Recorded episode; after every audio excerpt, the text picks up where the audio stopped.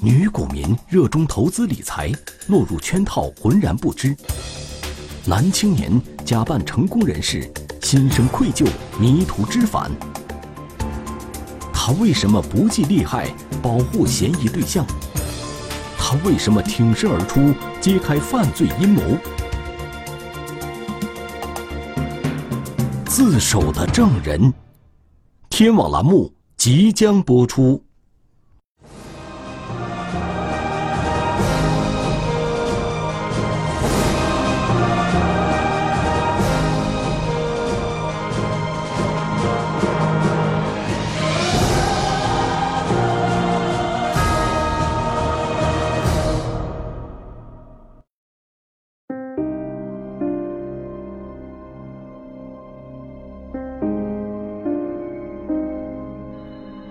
王女士今年三十五岁，单身，家境殷实。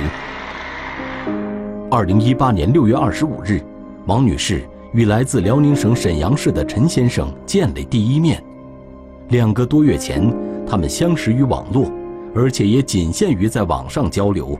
对于两个人来说，这都是一次意外的见面。因为我前期怀疑过，但是现在他。他并不是像他所说的那个三十多岁的男子，他其实只有二十岁。我，嗯，拿了一共有两个号加了他，一个是我那个同花顺客服的身份，还有一个就是我那个股民的身份，就是陈先生的那个微信号。这注定不是一次甜蜜的约会，而是一场坦诚的相见。尽管见面之前。王女士已经有了心理准备，但是面对陈先生的和盘托出，王女士还是心如刀割。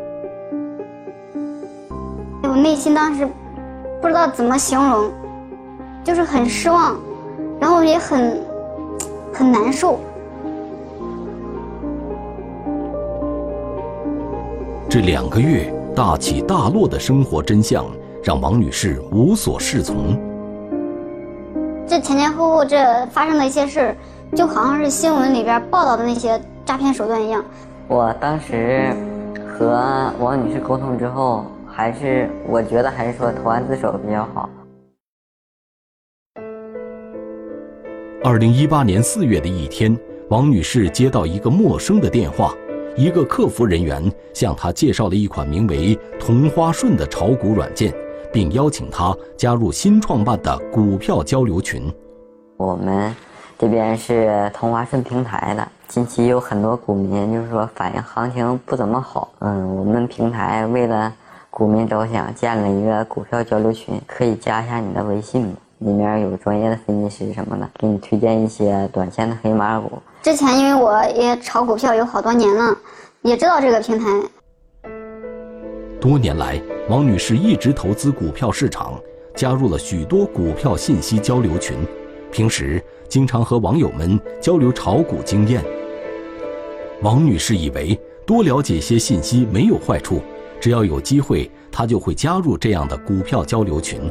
起初，她对这个群并没有太在意，不过群里的信息确实让她感到惊喜。在群里边，这老师经常会分分分享一些这个黑马股，就是还会讲一些这个炒股方面的一些技巧。他们提前会分析，就说哪个股票肯定会涨。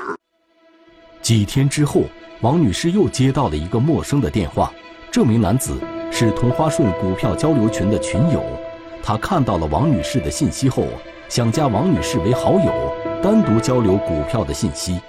微信名称是陈先生的人。然后他加了我，然后因为这个陈先生之前在这个股票群里边也有分享知识，然后他加我的时候我就同意了。在交流中，王女士得知这位陈先生今年三十四岁，经商多年，目前在南方的一个城市经营着农家乐，生意还不错。通过了解，我发现就是这个陈先生跟我年龄相仿，并且经历也很相似，也是单身，然后带着孩子，也挺不容易的。除了交流炒股的心得，他们也聊聊生活的近况。一来二去，两个人的距离越拉越近。经过几天接触下来呢，然后这个陈先生呢，他也不是说刻意给我晒一些东西，他就是很随意的，他展示的就是他给我发一些照片嘛。照片上的陈先生看上去神采奕奕，像是个成功的商人。就是他出一些高档的场所的一些可豪华的照照片，并且他开的有那个豪车。当时我就觉得这个人很有钱。让王女士觉得特别的是，陈先生细致入微，总能发现他情绪的变化，这让单身的王女士感到一种久违了的温暖。我觉得这个朋友特别可交，每天生活中我有啥不开心的，我也会给他说，并且我觉得这个陈先生呢也特别体贴，然后经常会对我嘘寒问暖的，然后就是我生病了，他也会特别关心我。就这样，王女士对陈先生的信任与日俱增。她向陈先生透露，自己投入股市的资金已经超过了一百万元，但是近期股市行情不好，她不太敢继续投入了。陈先生说，他现在投在股市里的钱并不多，而主要以投资期货为主，收益明显要好于股票。他建议王女士也可以尝试一下期货投资。就是我跟这个陈先生在就是每天的微信聊天里边，他都会给我发一些就是他通过炒期货挣钱的那个呃截图。就是从这截图里边，我可以明显清楚的看到，他通过这个炒期货确实挣到钱了。虽然期货市场对王女士来说是一片完全陌生的领域，但出于对陈先生的信任，王女士还是决定试一试。随后，在陈先生的引荐下，王女士安装了期货投资软件盛达资本，先后用微信添加了一名开户经理和一名金融分析师。这两个人分别指导王女士开户和投入资金。陈先生告诉王女士，这名金融分析师专业能力很强，他这些年投资期货的收益都得益于这名金融分析师的指导。因为有了陈先生这个举荐人，王女士一次就向盛达资本的账户里充值了三十万元，购买了五百手螺纹钢。一开始的时候，我内心也是很忐忑、很纠结的，因为我之前炒股票确实赔了一点钱，然后我知道现在股市行情也不是特别好，然后我担心我再赔。但是我想想，就是跟陈先生认识这么久，陈先生也通过这个盛达资本挣了不少钱，所以我就特别相信他们。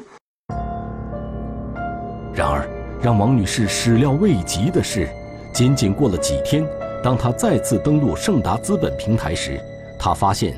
自己购买的螺纹钢已经赔了二十多万元，她急忙联系了陈先生。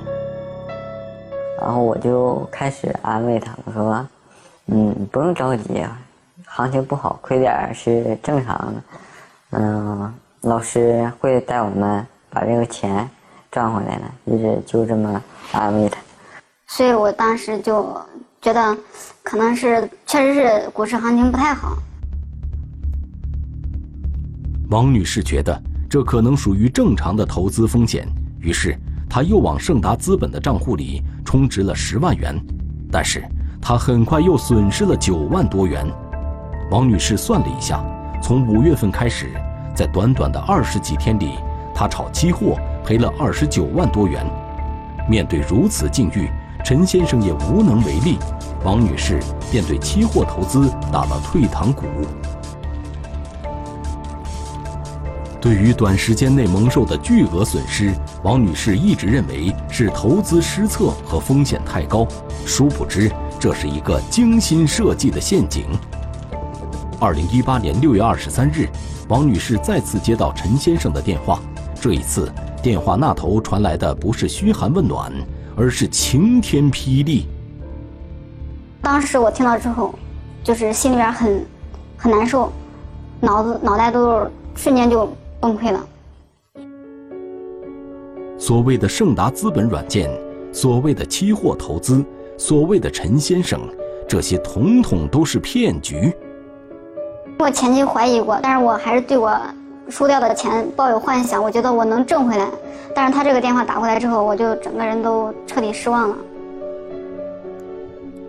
而诈骗王女士的人正是陈先生。陈先生告诉王女士，他不姓陈。他的真实姓名叫张某华，他是一个只有二十岁的年轻人。那个所谓的陈先生和他的家庭、事业、经历，都是为了欺骗王女士而捏造的。我觉得这就像新闻报道里的诈骗手段是一样的。我觉得这应该就是在电视上播出的，而不应该就是说能够发生在我身上的。张某华向王女士坦诚了欺骗的事实，但是他打电话来还有另外的意思，他要亲自来一趟新密。一方面，他想当面向王女士承认错误，说明情况；一方面，他愿意到公安机关投案自首，协助警方追回王女士的损失。还是他给我订机票，我说我自己订就可以，了非得要给我订。当时我心里就感觉挺暖的吧，也，毕竟自己也对人家造成了挺大的伤害。然后也，他还给我王女士还给我订了个机票。六月二十五日，张某华如约从沈阳来到新密，和王女士见了面。在这次见面中，张某华向王女士全盘托出了他和盛达资本是如何在背后设计诈骗他的。王女士听后决定去公安机关报案，但是她心中却产生了另外一个疑虑。她的坦诚相告让受害人心生恻隐。当时我内心除了生气之外，我还是有那么一点同情和感动。短短三个月，诈骗平台上流入资金九千多万元，证人现身，他能否走上？自我救赎之路。自首的证人，天网栏目正在播出。听了张某华的讲述后，王女士决定去公安机关报案，但此刻她心里却有了一个疑虑：报案之后，张某华势必会受到公安机关的调查，甚至可能会受到刑事处罚，这让王女士有些于心不忍。我觉得这个人本质不坏，并且也愿意这样主动告诉我这个事情。当时我内心除了生气之外，我还是有那么一点同情和感动。王女士也认为张某华踏入社会不久，本质是个好青年，只是受了坏人的蛊惑，一时误入歧途。如果因此受到刑事处罚，这个污点将影响他接下来的人生。我当时。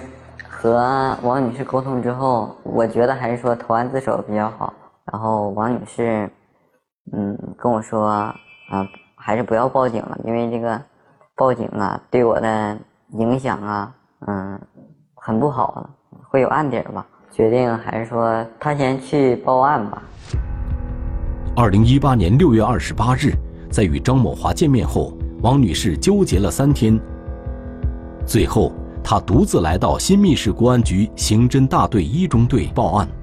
报案人一开始过来的时候，因为他能提供的只是说一个虚拟的微信账号，然后包括他充值的一充值的一些就是电子数据信息，因为对方的所有数据信息都是虚拟的。之前有办案的，就是也有发现有这种作案的方式，所以就是初步定性为电信诈骗案件。王女士向民警展示了这个盛达资本投资理财软件。并讲解了他是如何充值和期货交易的。我发现这个界面跟正规的那种期货平台，嗯，还是比较一致的，非常的相似，也是有这种实时刷新，一些投资的注意事项、投资风险等等，跟正规的期货平台上那些发布的信资讯是比较一致的。民警首先通过转账记录。追踪了王女士的资金流向，王女士先后两次向盛达资本平台储值，但实际上这些钱转入了上海的一家第三方支付平台。这就是诈骗公司非常惯用的一个手段。他为什么呢？他这样做的目的，嗯，第一是能让受害人感觉到自己这个资金投入的资金购买期货是比较安全的，然后容易放松警惕。第二方面也是。设置了一个第三方支付平台，呃，干扰我们的这个侦查思路。这个第三方平台账户可不只有王女士的资金，在短短三个月的时间内，转入的资金总额竟然超过了九千万元人民币。之后，这些资金又被分批转入了一百多个银行账户内。这些银行账户一般都是嫌疑人非法收购的。因为现在这个社会上有一些不法分子，会对一些这个爱占小便宜的这些人，对于这些人，对他们这个银行卡进行收购，然后这些这些不法分子把这些收购的银行卡再卖给此类的诈骗公司，然后这些诈骗公司用他们的银行卡去实施诈骗，所以说对于我们这个公安机关来说是工作量和甄别甄别这个过程是比较困难的。从这些繁杂的银行账户中甄别出有效的信息，不可能一蹴而就。警方能给王女士的答复，也只能是耐心等待。王女士十分担心，这样的等待会越来越漫长。难道也让张某华这样等下去吗？六月二十九日，与张某华再次沟通后，王女士向警方说明了张某华的存在，以及她想投案自首。作为证人协助警方破案的意图。这个时候，我们就说，就对王女士说，我们要跟着他一块儿去见一下张某华。见他的目的就是说，确定一下，看看这个案件是否像张某华说的那样，是以诈骗的方式侵害受害人的财产。六月二十九日晚上，两名民警以王女士亲属的身份出现，与张某华约在一家餐厅见了面。这个时候，我们就按照前期跟王跟王女士商定的计划，就是我们伪装成王女士的亲戚朋友，去跟张某华一块见个面，从在这个见面吃饭的过程中，来进一步看看张某华说的情况是否真实。据张某华介绍，自己是内蒙古通辽市人，初中辍学后就一直在外打工。二零一八年三月份。他应聘到沈阳的古威科技有限公司负责网络销售，结果他发现，这里所谓的网络销售，其实干的是电信诈骗的勾当。王女士就是被骗者之一，而他本人就参与了对王女士的诈骗。当时通过她的描述，我们感觉到这是一个，呃，结构非常清晰、组织非常严密的一个诈骗团伙。然后我在交谈的过程中发现张某华，嗯，这个年轻人也不算是特别坏的那种，就是说身上还有那种正义感。后来他经受不住自己良心的谴责，从这家公司辞职。他主动联系了王女士，赶来新密向她当面说明情况，并准备去公安局投案自首。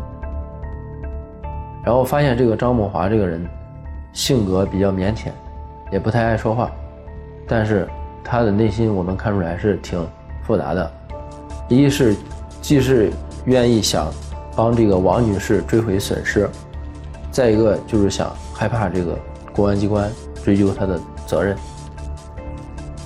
这个年轻人在求职过程中误入诈骗团伙，诈骗王女士后能悬崖勒马。并极力表达投案自首、协助警方破案的意愿。民警从张某华的言谈举止中看到了诚意。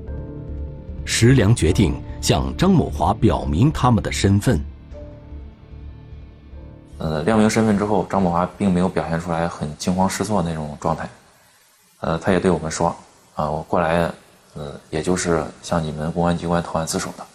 我愿意把事情跟你们说清楚。”尽可能的替受害人挽回一些损失，但是还是觉得和王女士聊的比较好吧，也挺对不起她的。自己哪怕会被判呢，自己也坦荡一点吧。嗯，只要他能来多看看我就好了。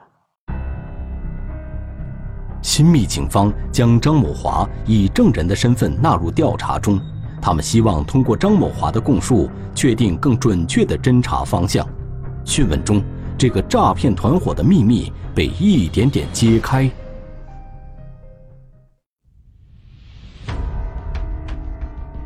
男青年误入歧途，却冒险一试，感觉自己可以试一下，万一做好了呢？诈骗得手，收入翻番，内心却充满挣扎。主动投案自首，赢得新生的机会。对于张某华，我们会按照相关法律规定，从轻或减轻对他的处罚。自首的证人，天网栏目正在播出。二零一八年六月二十九日晚，在新密市公安局刑侦大队一中队，张某华接受了民警的正式讯问。张某华交代，二零一八年三月，他通过网络招聘平台求职，并通过了沈阳古威科技有限公司的面试，成了这家公司的一名网络销售业务员。公司对应聘者没有任何学历要求，只要求口齿伶俐、会操作电脑进行聊天。当时找到这一个工作，还挺欣喜的，嗯，因为我之前一直做的都是。端端盘子啊，端端菜什么的，找到一个这样在办公室的工作环境中，嗯，比以前的环境好太多了。上班之后，他们公司会对他们这个新去的员工有一个简单的培训，就是了解一下什么是股票，什么是期货，就是把这理财的一个基本的这个常识讲给他们，然后目的就是让他们在。网上或者是电话里拉拢客户的时候，显得比较专业一点。培训结束之后，张某华的上级主管给了他一个名单，让他以陈先生的身份与名单上的人进行联系。我当时感觉这公司像是一个诈骗的，但是他把公司和我说的多么多么的厉害，说，啊。在他们这儿干的员工，每个月基本上都可以拿到一两万的一个薪资待遇。还有就是说，干一年呢，在沈阳买车、买房子这些之类的话，感觉自己可以试一下，万一做好了呢？就像他说的那样。从入职培训开始，张某华已经意识到这家公司有问题，但是公司许诺的高工资。和主管对未来生活的美好描绘，深深地吸引了他。生活窘迫的他一时无法抗拒这种诱惑，于是他开始运用在培训中学到的技巧，逐一联系名单上的人，这其中就包括王女士。二零一八年四月，张某华先以同花顺客服的身份联系上了王女士。同花顺这个公司的这个名名声比较大嘛，然后这更容易让客户相信。然后客户就说是炒股票的，呃，一听对方是同花顺的，有一个会员交流群，可以带领你们炒股票。然后这个受害人呢，一般就会相信对方，加对方的微信。在上级主管的示意下，张某华开始对陈先生进行包装，包装成一个年龄与王女士相仿、单身、事业有成的中年人，并以这个全新的身份与王女士交往。然后我就搜搜了一个，嗯，一个男子，看他像是一个挺成功的人士，然后有一些豪车呀，啊，豪宅呀什么的，或者是出去玩啊，上全国各地呀，还有一些国外的一些地方去旅游的，嗯，一个一些照片吧。如果遇到这个男的受害人，哎，这些。诈骗的犯罪嫌疑人就帮助包装成青春啊靓丽的女性啊进行拉近距离，如果遇到这个女的受害人，就会包装成啊这个成功的男士。按照公司的要求，为了让王女士对陈先生的身份深信不疑，张某华最重要的包装手段就是照片。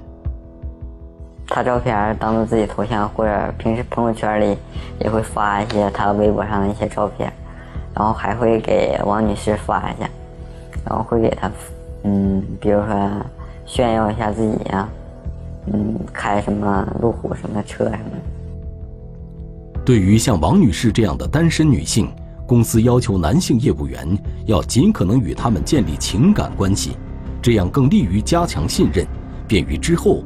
诈骗行为的实施，刚开始都是聊一些股票，然后聊一些嗯生活方面的事情，找一些话题，然后才去聊感情。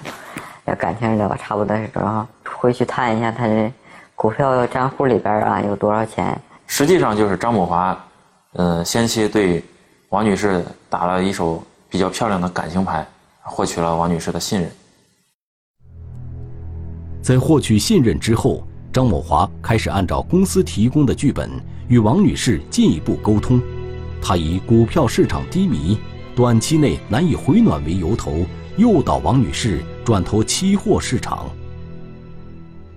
本身那个时候行情不太好嘛，然后他亏呢也挺多的，然后他和我也比较聊得来了，也挺信任我。我说不如。你就和我一起跟着老师做期货吧，我跟着他做的挺好的，已经赚了不少了。在情感和利益的诱惑下，王女士在盛达资本开设了期货账户，并先后两次充值四十万元。然而她并不知情，陈先生引荐给她的开户经理和金融分析师其实是同一个人，就是张某华的上级主管。在不知不觉中。王女士已经落入了一个精心设计的圈套。张某华在古威公司任职的两个多月里，他在主管的授意下诈骗了两个人，公司给他开了两万八千元工资，其中诈骗王女士的提成就有一万八千元。虽然这个钱赚得很容易，但张某华却高兴不起来。嗯，我就感觉这个王女士，嗯，人。人挺好的，我不应该去骗他。这时，张某华已经彻底看清，这个古威公司就是一个披着合法外衣的电信网络诈骗团伙。他不愿意跟他们一起继续做违法的勾当，便辞职离开了。虽然我家里条件不是特别好吧，但是我父母从小都教育我。不要干一些违法犯罪的一些工作，哪怕是苦一点、累一点，嗯，赚的少一点，只要踏实肯干就好了。做一个本本分分的人。张某华原本可以选择沉默，把这些事情埋在心底，但想到他利用王女士对自己的信任，欺骗了她的感情和金钱，而且今后还会有更多像王女士这样的人被古威公司诈骗。内心的不安和自责让他寝食难安，自己感觉心里挺内疚的。但是，毕竟都是自己做做下来的，自己做的自己就要面对嘛。经过一番深思熟虑，张墨华决定不再沉默，他要揭露这些骗局，哪怕自己身陷牢狱也在所不惜。最终，他鼓起勇气。拨通了王女士的电话，然后我们去自首的时候，然后王女士还和马警官呐，还有石警官他们说，尽量不要给我太带来太多不好的影响。在张某华作案之后，他能够认识到自己的错误，正确正视自己出现的这种问题，然后主动向公安机关来投案自首，说明情况。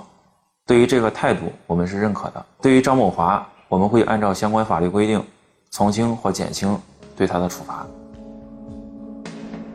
张某华的证词揭开了这起电信网络诈骗案的冰山一角。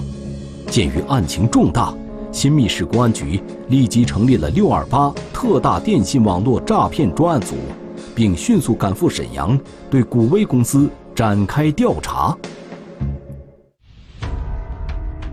证人口中的诈骗公司，实则是诈骗链条的冰山一角。他们必须要有一个软件公司去做支撑。冠冕堂皇的诈骗窝点，揭开资金去向之谜。两个城市，三个窝点，警方如何将诈骗团伙一举抓获？自首的证人，天网栏目正在播出。二零一八年六月二十九日，张某华主动到新密市公安局刑侦大队一中队投案之后，交代了诈骗王女士的经过，揭开了诈骗团伙的运营方式，为专案组的侦查工作提供了重要帮助。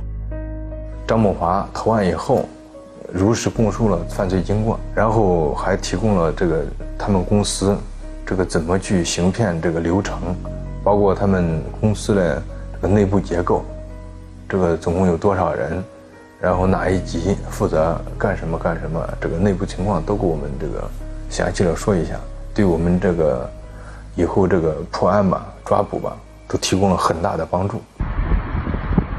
根据张某华提供的信息，专案组立即派出侦查员赶赴沈阳，对古威科技有限公司展开调查。现在是晚上十二点钟，我们在沈阳市铁西区应昌街附近的一个写字楼下边。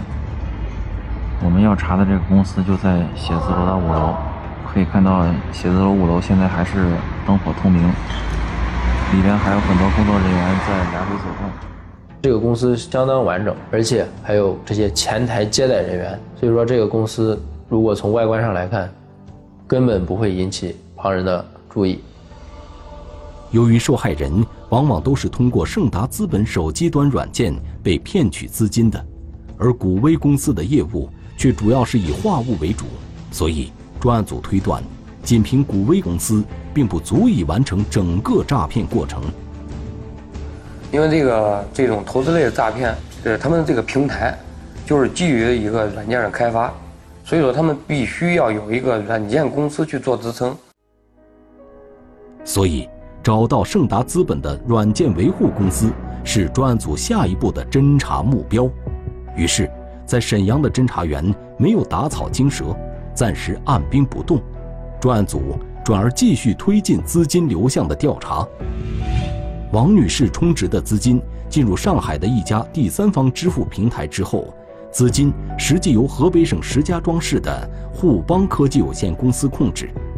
互邦公司截留部分资金后，把剩余资金转向了同在石家庄市的平聚投资管理有限公司。平聚公司又截留部分之后，再分配给沈阳古威科技有限公司。这就是犯罪团伙的分赃过程。仅在2018年3月到7月间，连同王女士被诈骗的金额在内，互邦公司操作的金额就已经超过了九千多万元。然后我们就立马兵分两路去派这个侦查员，去对这两家公司进行侦查，把包括他们这个到当地工商部门去调取他们的这个营业执照，甚至呃根据这个网上的一些招聘信息混入公司去看公司具体在做什么。随着调查的深入，专案组理清了这样一个电信网络诈骗的利益链：河北石家庄市的互邦公司负责软件开发与运营，平聚公司充当一级代理商，沈阳的古威公司则是平聚公司的下级代理商，对受害人实施具体诈骗。把这个情况我们汇报领导之后，决定抓捕方案。我们派出了三个工作组。两个抓捕团队是往这个石家庄，一个是去沈阳，针对这个三个诈骗窝点开始实施抓捕。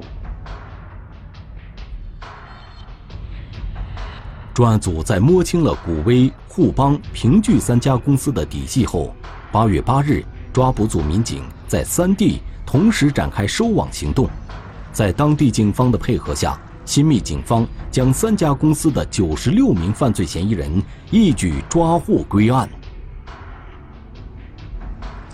从咱们抓获的这些这个诈骗公司的这些从业人员呢，很多都是十八九岁、一二十岁的年轻人，他们呢本来是风华正茂、呃积极向上、拼搏的这个年纪，本来有大好的前程，可是他们的不当行为呢，使他们沦为了这些诈骗分子的帮凶。张某华呢，在这个错误的道路上，及时的转过头来，在我们公安机关的帮助下，对他实施了宽大处理。现在张某华属于取保候审阶段，案件下一步将会对张某华的一些立功的表现，帮助他将以前犯下的错误及时弥补，给张某华一个更好的人生。张某华能够如实供述自己的罪行，并作为证人配合公安机关打掉了这个诈骗团伙，既挽回了受害人的部分损失，也得到了受害人的谅解。更重要的是，他自己的内心得到了救赎。